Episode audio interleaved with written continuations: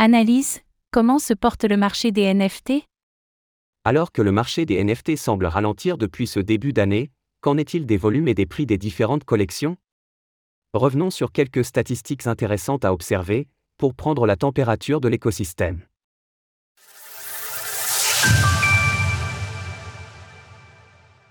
Le point sur le marché des NFT. Tout au long de l'année 2022, le marché des tokens non fongibles, NFT, a montré une certaine résilience face à la chute des autres actifs numériques. Bien qu'il soit difficile d'en faire une analyse globale compte tenu de l'unicité de chaque collection, des tendances peuvent toutefois être identifiées et donner des informations intéressantes. Ce qui ressort le plus depuis ce début d'année, c'est la dominance de la marketplace Blur, qui a particulièrement marqué le mois de février avec son airdrop. La marketplace a ainsi enregistré un pic de volume le 22 février dernier, avec 61 800 ETH, soit 101,5 millions de dollars environ. À titre de comparaison, Blur a enregistré un volume de 7380 ETH ce dimanche, pour 13,8 millions de dollars. Cependant, nous pourrions considérer Blur comme une aberration statistique, avec une part des volumes qui auraient pu être dopés artificiellement par des utilisateurs souhaitant se rendre éligibles à un airdrop. En prenant ainsi un autre point de comparaison avec OpenSea.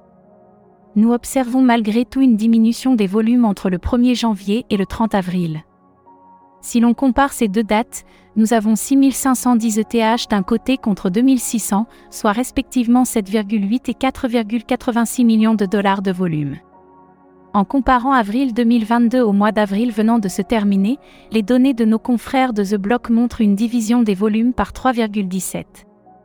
En effet, ceux-ci sont passés de 4,06 à 1,28 milliards de dollars, même en tenant compte des volumes de Blur. Un regard du côté des collections. Du côté des collections, nous observons également une baisse des volumes.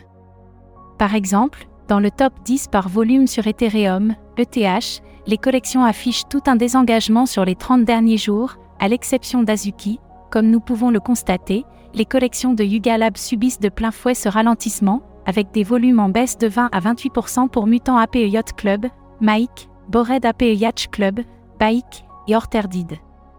Du côté des prix, CryptoPunk, qui est la collection avec la plus grosse capitalisation, voit son floor price diminuer de 18,2% depuis le 1er janvier, passant de 65,47 à 53,5 ETH.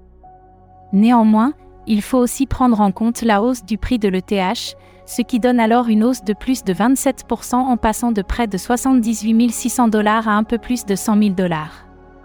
Du côté des baïques, une étude sur la même échelle de temps donne un floor price passé à 69,49 ETH pour près de 83 400 dollars, contre 49,45 ETH, soit 92 000 dollars environ.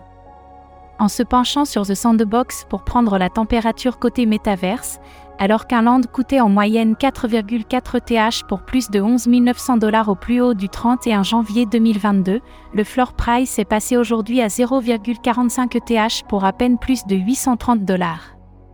Malgré un prix en dollars de certaines collections soutenues par la hausse de l'ETH depuis ce début d'année, nous avons malgré tout pu constater une baisse des floor prices en ETH, et surtout une chute des volumes. Source Défilama, Etherscan. Retrouvez toutes les actualités crypto sur le site cryptost.fr.